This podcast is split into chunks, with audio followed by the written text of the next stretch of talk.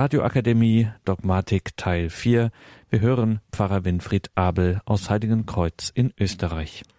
Atme in mir, du Heiliger Geist, dass ich Heiliges denke. Treibe mich, du Heiliger Geist, dass ich Heiliges tue. Locke mich, du Heiliger Geist, dass ich Heiliges liebe. Stärke mich, du Heiliger Geist, dass ich Heiliges hüte. Hüte mich, du Heiliger Geist, dass ich das Heilige nimmer verliere. Amen. Im Namen des Vaters und des Sohnes und des Heiligen Geistes. Amen. Liebe Hörerinnen und Hörer von Radio Horeb, liebe Teilnehmer an der Rundfunkakademie für Ausbildung von Katecheten, ich freue mich, dass wir zusammen wieder über das Glaubensbekenntnis der Kirche nachdenken können, das Glaubensbekenntnis ist eigentlich nichts anderes als ein ausgefaltetes Ehre sei dem Vater, Ehre sei dem Sohn, Ehre sei dem Heiligen Geist. Wobei das auch in der Gebetsform eben nur recht verständlich ist, denn das Glaubensbekenntnis ist ein großer Hymnus. Es ist also nicht vergleichbar etwa mit irgendeiner Aufzählung von Dogmen oder von Regeln oder von irgendwelchen Gesetzen, die es zu glauben und anzunehmen gilt, sondern das Glaubensbekenntnis ist ein großer Hymnus, ein Lobpreis auf den dreifaltigen Gott. Also mehr ein hymnisches Gebet als eine Aufzählung von irgendwelchen Glaubenssätzen. Deswegen haben in den liturgischen Anwendungen des Glaubensbekenntnisses die größten Musiker aller Zeiten gewetteifert, dieses Glaubensbekenntnis in Töne zu setzen, und wir wissen, welch wunderbare Messen entstanden sind, in denen das Credo einen besonderen Höhe und Mittelpunkt darstellt. Vielleicht ist es nicht unwichtig, noch einmal darauf hinzuweisen, dass das Credo natürlich eine Entstehungsgeschichte hat, die in den Auseinandersetzungen der ersten christlichen Jahrhunderten, man kann sagen, der ersten vier christlichen Jahrhunderten in besonderer Weise stattgefunden haben. Damals musste man sozusagen das, was durch das Evangelium überliefert war, musste man gießen in neue Formen, die aussagbar waren. Es waren ja damals diese Streitigkeiten über die Gottheit oder Menschheit Christi, über das Thema Kirche, über den Heiligen Geist, über den dreifaltigen Gott überhaupt. Das Judentum kannte ja keinen dreifaltigen Gott. Und jetzt auf einmal sich darauf einzustellen, dass Gott ein einziger ist, dass wir also durchaus als Christen einen Monotheismus haben, aber dass dieser, der ein Gott ist, dennoch in drei Personen ist. Das heißt, schon vom Ursprung in seinem Wesen her Gemeinschaft ist. Gott ist drei in eins. Und deswegen ist er eben auch der Gott der Liebe, weil in seinem innergöttlichen Geheimnis die Liebe bereits waltet und sozusagen die Dynamik dieser Einheit darstellt. Später wird der heilige Paulus sagen, der Heilige Geist ist das Band, das alles vollkommen macht. So ist es tatsächlich auch im dreifaltigen Geheimnis gegeben. Das, was also bei den Konzilien der frühen Kirche formuliert worden ist, vor allem im Konzil von Nicäa und Konstantinopel, ist zu einem großen Glaubensbekenntnis zusammengefasst worden und wird auch heute liturgisch immer wieder gebetet, besonders eben an den Sonn- und Festtagen. Mit einem Unterschied allerdings.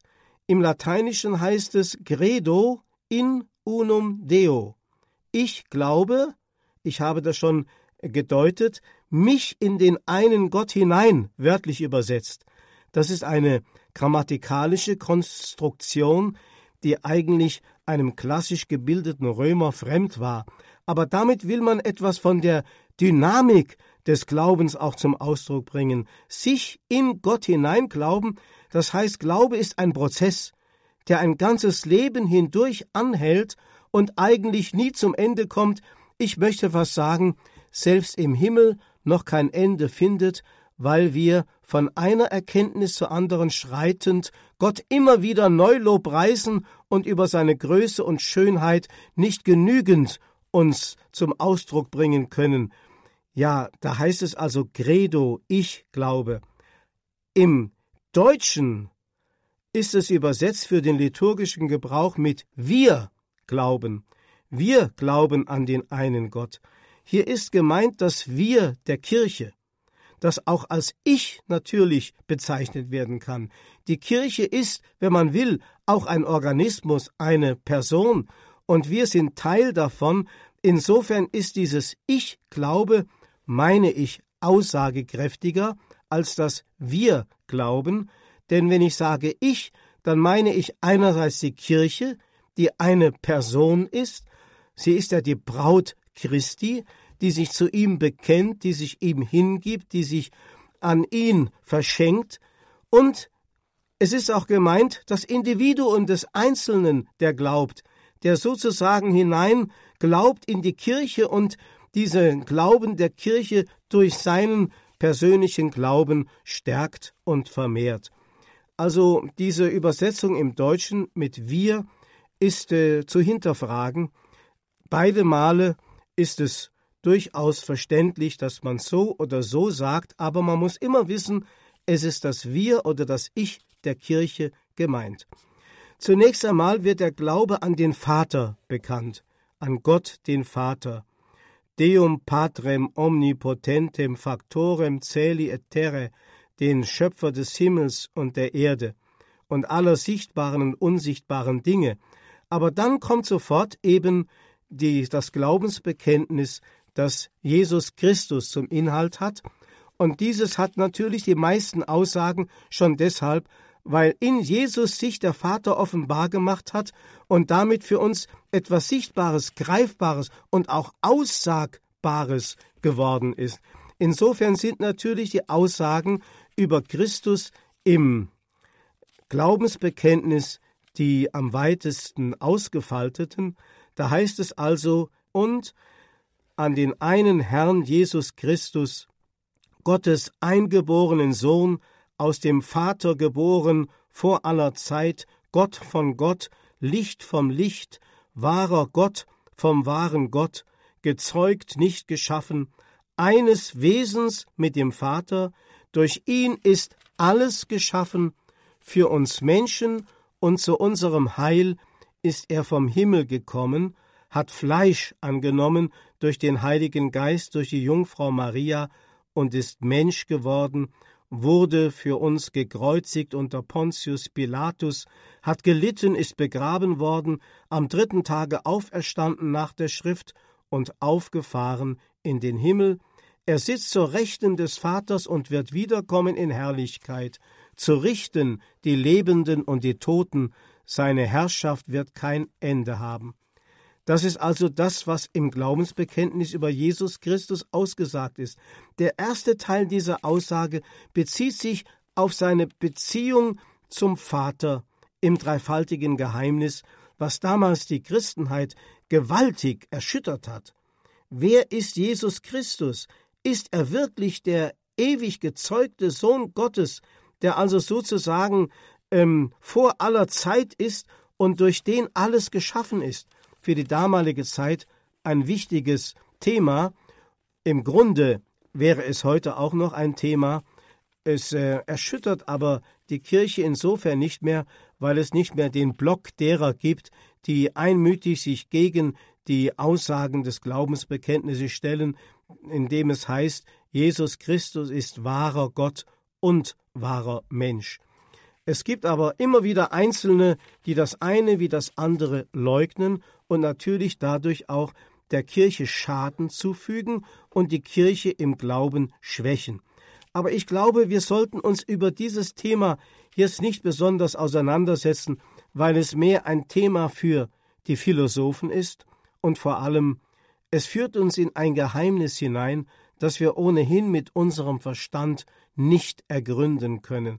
Für uns fängt eigentlich die Aussage an, wichtig zu werden, wenn es heißt, für uns Menschen und zu unserem Heil ist er vom Himmel gekommen. Und das ist eigentlich das, was wir jetzt auch einmal in dieser Betrachtung uns vornehmen wollen. Was heißt das eigentlich? Zunächst einmal dieses für uns ist eine ganz wichtige Aussage. Man kann sagen, das ganze Wesen des dreifaltigen Gottes ist ein Für-Sein, ein für den anderen Dasein. Das ist eine Umschreibung von dem, was man einfach schlicht mit dem Wort Liebe auch bezeichnen kann. Liebe ist immer für und nie eben selbstständig in sich verkapselt, sondern immer für andere, gießt sich aus, gibt sich aus. Man kann sagen, wenn Gott sich äußert, dann entäußert er sich auch gleichzeitig. Das drückt das Für-Sein aus. Für uns Menschen, zu unserem Heil ist er vom Himmel gekommen. Das heißt, wir werden also die Person Jesu, speziell seine Sendung, nicht verstehen, wenn wir nicht annehmen können und begreifen oder glauben, dass er zu unserem Heil gekommen ist. Man kann es auch anders übersetzen. Er ist gekommen als Arzt. Er will heilen. Wir sind krank. Wir sind heilungsbedürftig. Wir brauchen unbedingt den Therapeuten, der uns allein gesund machen kann. Die theologische Begrifflichkeit dafür ist für uns Menschen heute so unverständlich geworden. Wir sagen nämlich, wir brauchen einen Erlöser. Aber stellen Sie sich einmal vor, ich würde mich am Ostersonntag auf die Kanzel stellen und würde den Zuhörern in der Kirche, die da vielleicht mit großer Aufmerksamkeit der Predigt lauschen möchten, sagen, liebe Gemeinde, ich habe euch eine ganz wichtige Botschaft zu verkünden, eine wunderbare Wahrheit, die heute offenbar geworden ist. Stellt euch vor, Jesus Christus hat uns erlöst. Dann würden die Gesichter wahrscheinlich lange Gesichter werden, die würden sagen, na ja, was heißt das schon? Das haben wir so oft gehört. Erlösung. Ja, wir sind erlöst. Oder reden Sie einen Menschen einmal der, auf der Straße an und Fragen Sie ihn, sagen Sie, brauchen Sie einen Erlöser, möchten Sie erlöst werden? Er wird Sie wahrscheinlich ungläubig anschauen und denken, irgendwas stimmt mit diesem Mann nicht. Was heißt denn Erlösung eigentlich? Nun, im rein zivilen Leben, in unserem menschlich-irdischen Leben, kommt das Thema natürlich immer wieder einmal vor, allerdings mit anderen Begrifflichkeiten. Wenn ich zum Beispiel vor kurzem gehört habe, dass in Russland bei einem Grubenunglück 36 Grubenarbeiter ums Leben gekommen sind, die aus der Tiefe nicht gerettet werden konnten, also nicht erlöst werden konnten, dann kann man begreifen, was das heißt, erlöst werden. Wenn dann einer oder zwei Grubenarbeiter das Glück haben, dann aus diesem Gefängnis, aus dieser Hölle in der Tiefe von 800 Metern heraus befreit zu werden, die wissen, was Erlösung ist, aber sie würden vielleicht diesen Ausdruck gar nicht gebrauchen. Es heißt dann einfach, sie sind gerettet, sie sind befreit. Und genau das ist doch auch das Thema. Jesus ist gekommen als der Retter, der Befreier, der Arzt. Wenn ich also derartige Nachrichten lese von äh, Menschen, die gerettet worden sind, dann steigt in mir die Frage auf, sitzt nicht die ganze Menschheit wie in einem finsteren Stollen fest und ist auf Hilfe von außen angewiesen, um gerettet zu werden? Sitzen nicht alle Menschen in einer fatalen Falle und warten auf Erlösung? Die Frage ist nur, wissen das die Menschen? Merken das die Menschen? Leiden die Menschen darunter, unerlöst zu sein. Platon, der berühmte Philosoph, hat uns 400 Jahre vor Christus bereits darüber ein Gleichnis geschenkt, das berühmte Höhlengleichnis in seinem Dialog Politeia über den Staat. Und da vergleicht er den Menschen mit einem Höhlenbewohner, der also seit Lebzeiten und seit Generationen in ein und derselben Höhle lebt, angebunden, an die Wand starrend. Das Licht, das von hinten einfällt, wirft nur Schatten auf die gegenüberliegende Felswand, Und seit Generationen kennt man die Wirklichkeit nicht anders als abgeschattet. Das heißt, man verwechselt die Wirklichkeit mit den Schatten und erklärt die Schatten zur Realität. Und darüber werden sogar Dissertationen abgehalten. Da werden Promotionen abgehalten. Mancher bekommt vielleicht sogar einen Doktortitel, weil er sich über diese Schatten und diese Realität der Schatten äh, große Gedanken gemacht hat. Bis eines Tages einer von außen kommt und diesen dort angeketteten Menschen sagt, hört mal, das ist doch gar nicht die Wirklichkeit, auf die ihr da starrt. Die Wirklichkeit ist außerhalb. Und dann fängt er an, einen von den Höhlenbewohnern zu befreien. Was der fast als eine Gewalteinwirkung oder als eine Beeinträchtigung seiner Freiheit versteht. Und er führt ihn hinaus und auf einmal sieht er die Welt in ganz anderen Farben. Zum ersten Mal sieht er im Licht der Sonne die Wirklichkeit, die bunten Blumen, eine blühende Wiese, einen Wald, einen daherrieselnden Bach, er hört die Stimme der Vögel, auf einmal erlebt er die Welt in so wunderschöner Klarheit, in einer solchen Harmonie, wie er sie nie gesehen hat. Jetzt weiß er, was die Wirklichkeit ist. Natürlich verspürt er jetzt den Drang, in die Höhle zurückzukehren und seine Schicksalsgefährten erstens aufzuklären und zweitens zu befreien und sie auch in diese neue Wirklichkeit zu führen. Das endet eben damit, dass man ihn erstens verlacht und verhöhnt und zweitens, als er versucht, sie zu befreien, ihn sogar umbringt. Das ist fast ein prophetisches Bild auf Christus hinzudeuten, der aus dieser Realität des Himmels zu uns kommt. Denn alles andere außer dem Himmel, außer Gott, ist nicht absolut, sondern nur relativ, das heißt von ihm her überhaupt nur denkbar und existent. Und Jesus kommt in diese Welt, um uns aufzuklären von der wahren Realität und wird verhöhnt, verspottet, ausgelacht, bekämpft oder sogar umgebracht. Also, es ist gar nicht so einfach, einem solchen Menschen deutlich zu machen, du brauchst eine Erlösung, er weiß ja gar nicht, dass er gefesselt ist. Er weiß ja gar nicht, was die wahre Realität ist. Wie soll ich ihm das erklären? Da merken wir, wie es uns heutigen Menschen gar nicht so leicht fällt, ich meine jetzt uns Gläubigen, gar nicht so leicht fällt, das Evangelium der Erlösung Christi dem materiell eingestellten Publikum heute so zu erklären, dass es die Menschen verstehen können, was da wirklich gemeint ist. Viele interessiert das gar nicht, weil sie sagen, ich will leben, ich will jetzt leben, ich will das Leben genießen, was nachher kommt, interessiert mich nicht. Das ist auch die Einstellung von vielen Menschen geworden. Also wie gesagt, das Wort von der Erlösung kommt aus der Heiligen Schrift und kommt dort mindestens mehr als 500 Mal vor, und dennoch wird es von den Menschen heute nicht mehr recht verstanden. Die Psalmen, die wir heute noch beten und die eine Glaubenserfahrung von über 3000 Jahren widerspiegeln, sind oft nichts anderes als ein Schrei nach Rettung und Befreiung. Herr, ich suche Zuflucht bei dir. Lass mich doch niemals scheitern, rette mich in deiner Gerechtigkeit.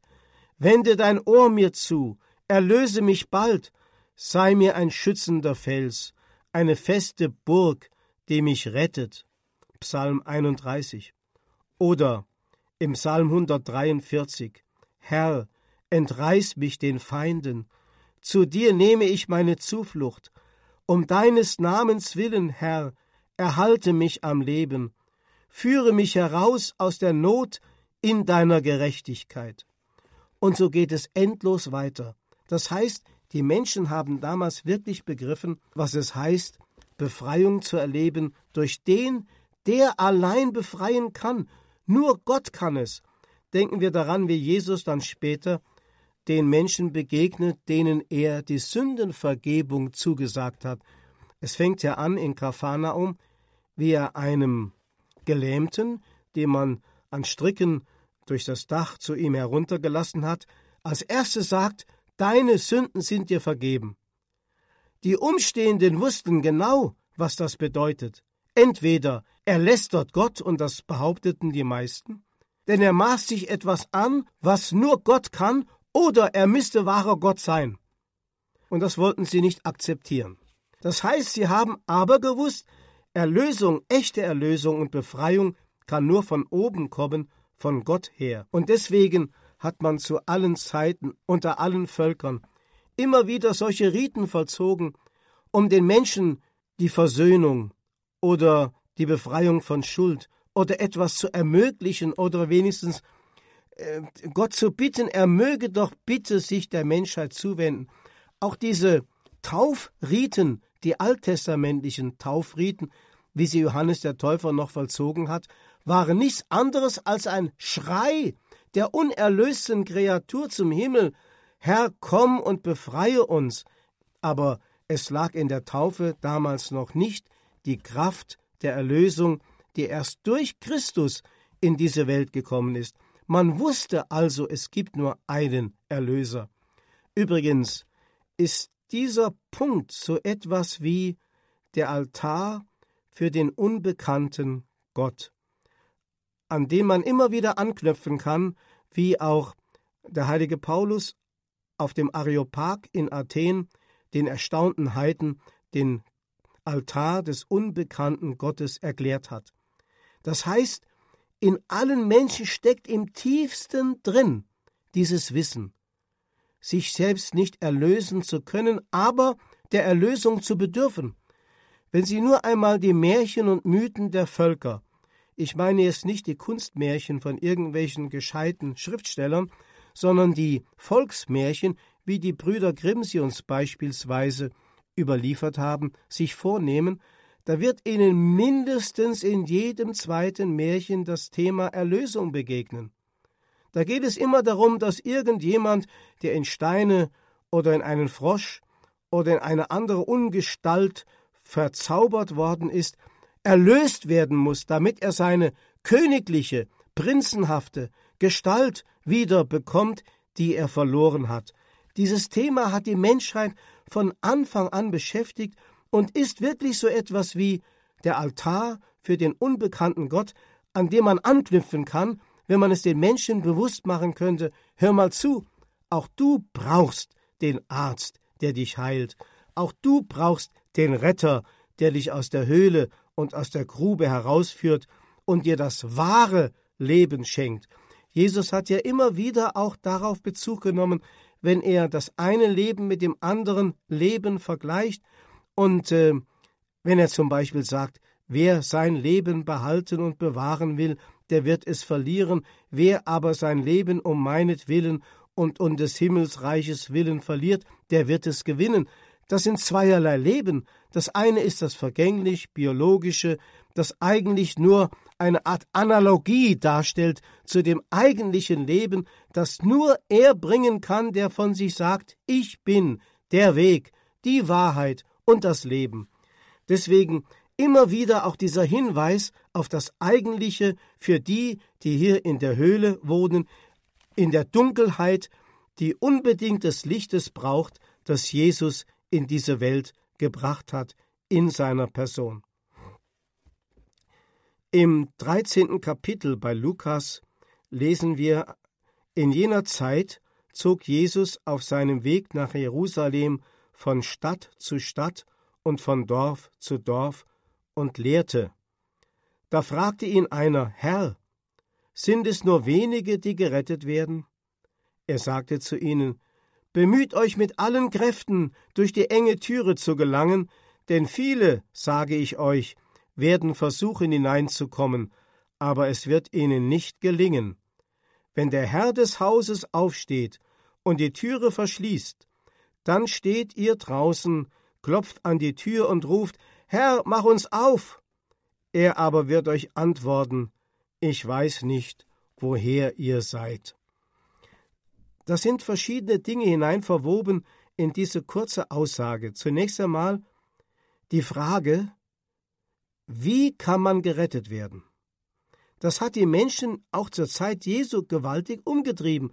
Und es sind öfters Menschen, auch junge Leute, zu Jesus gekommen und haben gefragt, Herr, wie kann ich gerettet werden?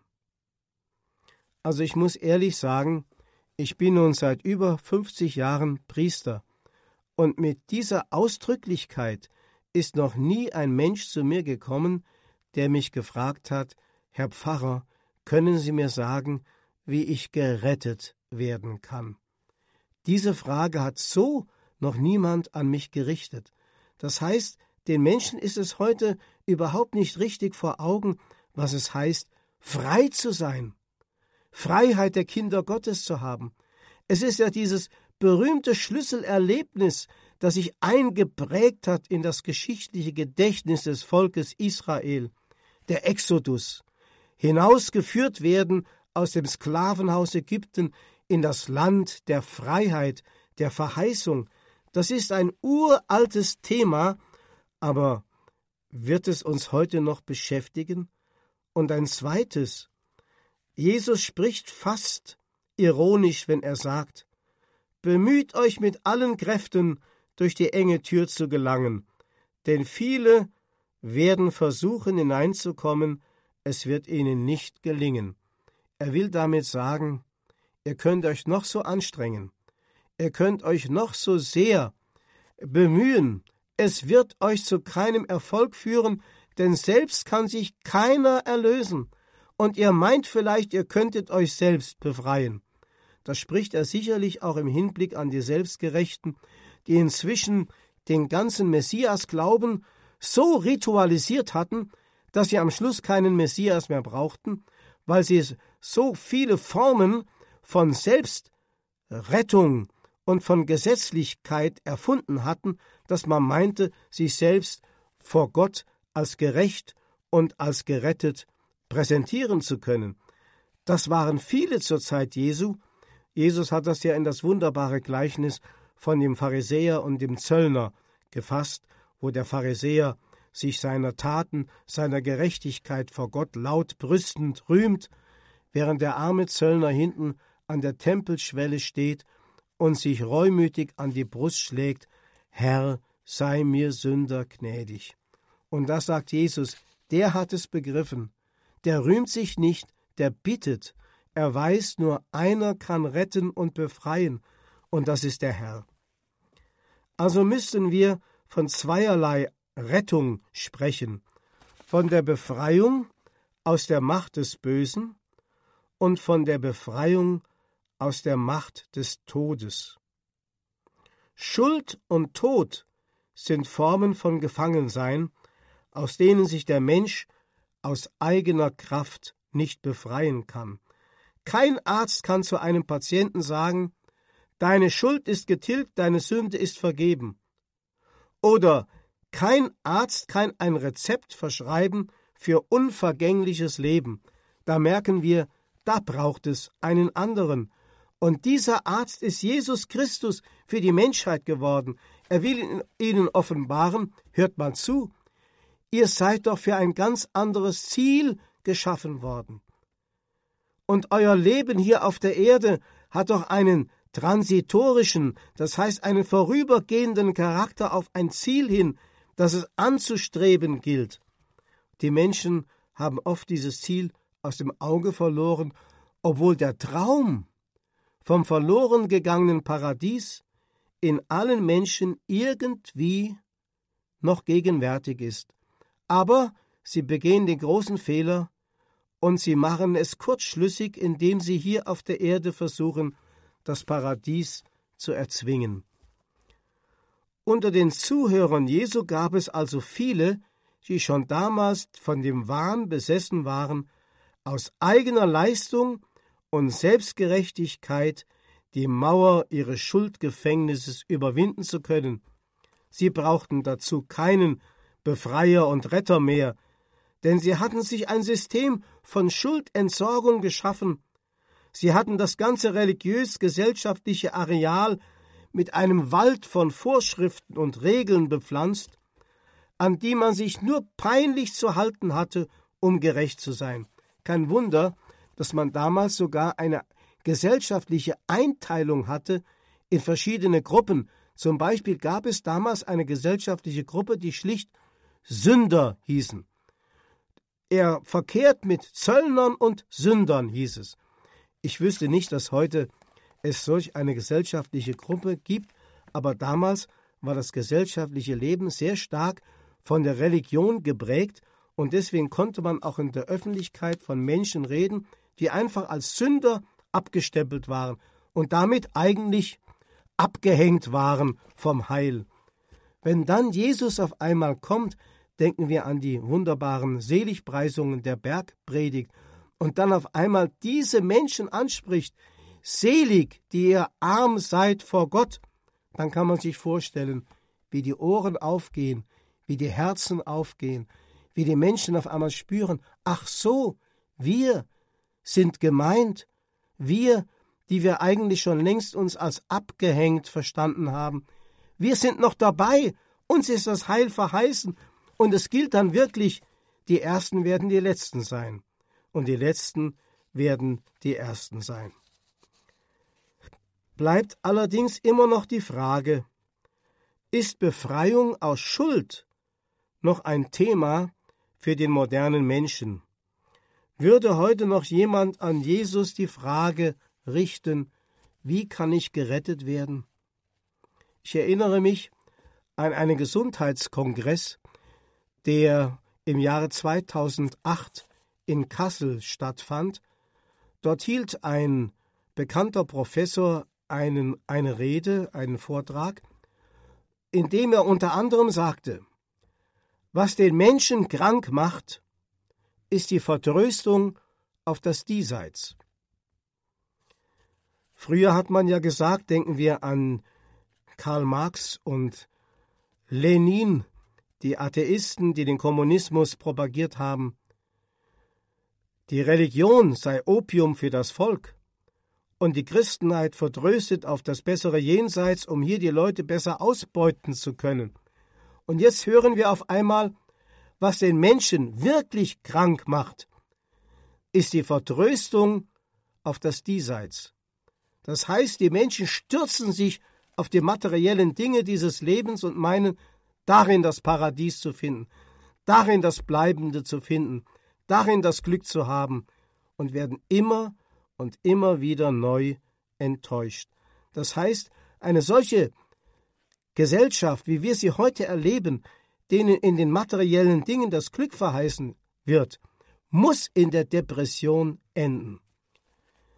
Ich glaube, der moderne Mensch hat sich längst mit der Endlichkeit und Begrenztheit seines irdischen Lebens abgefunden, vielleicht weniger bewusst, aber faktisch, so dass er immer noch, wie gesagt, von den materiellen Dingen sein Glück erwartet und jeden, der ihm etwas anderes einzureden versucht, als Moralisten oder Spielverderber verspottet.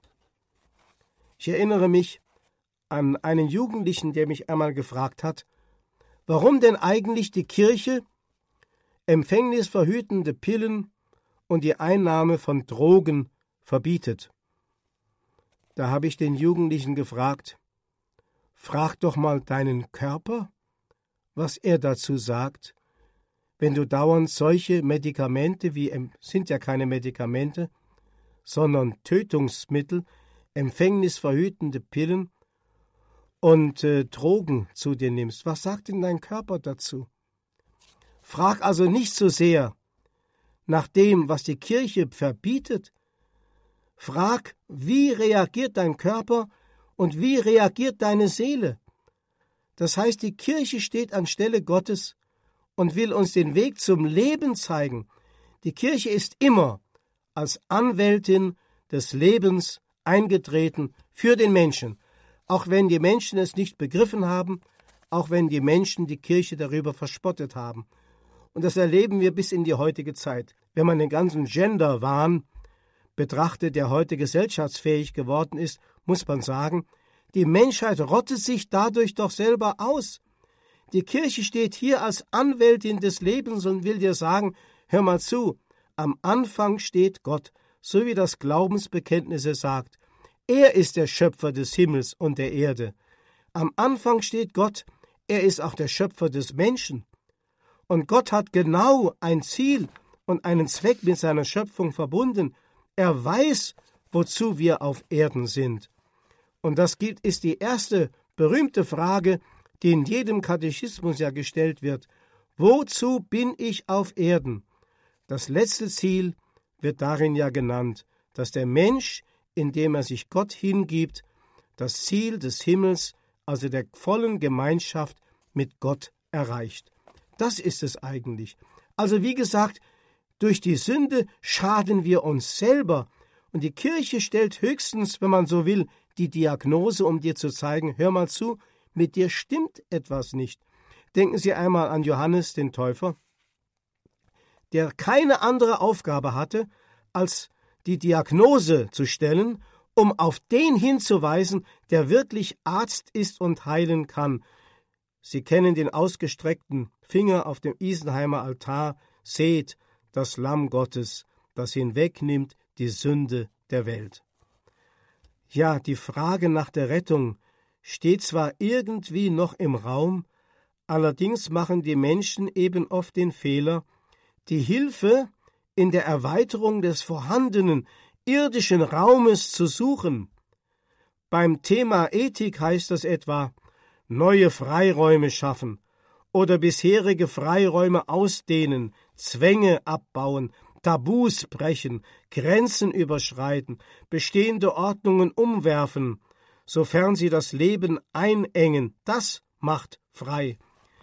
Im Grunde führt es in immer tiefere Schuldverstrickung und bringt den Menschen immer mehr in das Höhlendasein zurück und lässt ihn am Schluss erkennen, dass er die Finsternis anstelle des Lichtes gewählt hat. Im Blick auf die ebenso dringliche Frage Wer rettet mich aus dem Tod? sucht der Mensch eben die Ausdehnung in dieser anderen und falschen Richtung. Der Traum von der Überlistung des Todes spukt noch immer in vielen Köpfen. Ich erinnere mich an die Zeit, als ich noch Gefängnisseelsorger war. Damals versuchte ich den Gefangenen zu vermitteln, Freiheit wird nicht gefunden in der Horizontalen. Da könnt ihr immer gegen die Mauern rennen, und wenn ihr im Hofgang am Nachmittag in einer Stunde einmal draußen im Freien euch bewegen dürft, werdet ihr immer vorne, hinten, rechts und links die Mauer vorfinden. Da könnt ihr mit dem Kopf dagegen rennen, ihr werdet euch den Kopf blutig machen, aber die Mauer nicht durchbrechen. Da ist die Freiheit nicht zu finden. Schaut doch mal nach oben.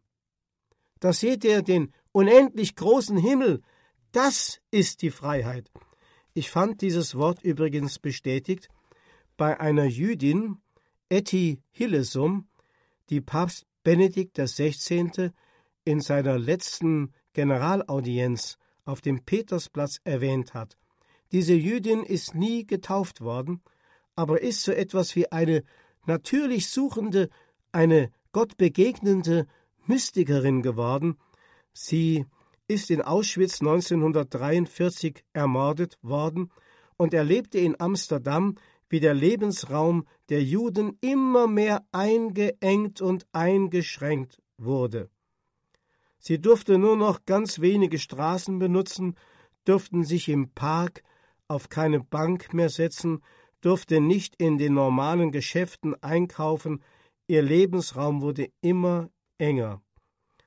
Während die jüdische Bevölkerung angesichts der herannahenden Vernichtung mehr und mehr in Angst und Panik gerät, vermerkt, vermerkt Etty Hillesum in ihrem Tagebuch, auch wenn uns nur eine enge Straße bleibt, auf der wir gehen dürfen, steht über dieser Straße doch immer der Himmel. Und an anderer Stelle schreibt sie in ihr Tagebuch ein kleines Stück Himmel wird wohl immer zu sehen sein, und so viel Platz wird immer um mich sein, dass meine Hände sich zum Gebet falten können. Sie hat erkannt, dass die Rettung nur von oben kommen kann. Und so ist sie, man kann wirklich sagen, fröhlich gestorben. Sie hat immer wieder selbst noch im Konzentrationslager ausgerufen, und zwar von innerster Überzeugung getragen, das Leben ist wunderschön. Wenn ich solche erstaunlichen Worte lese, wie sie das Tagebuch der Etty Hillesum enthält, dann kommt mir der Verdacht, dass Jesus die Antwort auf die Frage Herr, sind es nur wenige, die gerettet werden, mit einiger Ironie gewürzt hat, so dass sie etwa mit einer kleinen Akzentverschiebung so gelesen werden müsste. Bemüht euch nur mit allen Kräften, durch die enge Tür zu gelangen, ihr werdet doch nichts erreichen, denn viele, sage ich euch, werden versuchen hineinzukommen, aber es wird ihnen nicht gelingen. Wenn der Herr des Hauses aufsteht und die Tür verschließt, dann steht ihr draußen und klopft vergebens. Er wartet ja nur darauf. Er streckt uns ja seine Hände entgegen. Er will uns entreißen. Er will uns heilen. Und jeder Mensch hat doch so etwas wie eine verwundete Seele und braucht Heilung. Und dazu gehören wir ja auch. Und wir dürfen immer wieder zu ihm kommen, der uns einlädt. Kommt, ihr mühseligen und beladenen, ich will euch erquicken. Nicht nur die Zeitgenossen Jesu, auch unsere Zeitgenossen heute suchen wie ein Gefängnisausbrecher oft in der falschen Dimension, nämlich in der horizontalen Richtung, Befreiung aus Schuld und Tod zu finden. Und das bedarf einer riesigen Investition von körperlicher und seelischer Kraft, von Geld, von Zeit, von Hoffnung. Doch diese Hoffnung wird immer notwendig enttäuscht, denn der Mensch stößt immer an seine Grenzen, spätestens an die Grenze des Todes, und dann ist er am Ende, wenn er wirklich nur auf diese eine Möglichkeit gesetzt hat, der Verzweiflung preisgegeben. Also bleiben zwei Möglichkeiten. Entweder ich verdränge meine Sehnsucht nach Rettung und Befreiung und erkläre die Wüste zum Paradies, lebe in den Tag hinein versuche das Leben zu genießen und frage nicht nach dem Ende, oder ich halte Ausschau nach der Hand, die mich der horizontalen, also sterblichen Welt entreißen kann, um mir ein Leben in Fülle zu geben, das kein materieller Wohlstand mehr bieten kann. Jetzt verstehen wir diesen Satz vom Glaubensbekenntnis. Für uns Menschen und zu unserem Heil ist er vom Himmel herabgekommen. Für diese Variante, nämlich uns den Himmel zu öffnen, ist Jesus Christus eingetreten. Er verspricht eben kein irdisches Paradies, er verbreitet keine großen Parolen, sondern schenkt der gedemütigten Menschheit, den geistig Armen, seine wunderbaren Verheißungen, den Armen verkündete er die Botschaft von Heil, den Gefangenen Freiheit, den Trauernden Freude. Ich möchte diese Betrachtung mit einem kurzen Gebet beschließen. Herr, du willst zu uns kommen und uns heimsuchen mit deiner Wahrheit und Freude. Wir aber haben dein Kommen vergessen. Wir haben deiner nicht geachtet und uns verloren an die vergänglichen Dinge. Wir haben unsere Tage vertan wie ein Geschwätz. Wir haben dein Rufen überhört und uns nicht für dein Kommen bereitet. Führe uns, Herr, aus diesem Elend in die Heimat, aus der Nacht dieser Zeit, in deinen ewigen Tag. Amen. Und das war sie, die Radioakademie bei Radio Horeb und Radio Maria. Im Haus St. Ulrich in Hochaltingen findet der Kurs für die Ausbildung von Katechisten für die Evangelisation statt. Dies hier in der Radioakademie sind die einzelnen Lehreinheiten dazu. Wir sind in der Dogmatik und hören da Pfarrer Winfried Abel aus Heiligenkreuz in Österreich. Für diese Vorträge gibt es einen eigenen Downloadbereich auf horeb.org. Dort können Sie diesen Vortrag also nachhören und auch ganz klassisch auf einer CD als Audiomitschnitt zu bestellen bei unserem Radio Horeb CD-Dienst. Alle notwendigen weiteren Infos, wie gesagt, auf horeb.org.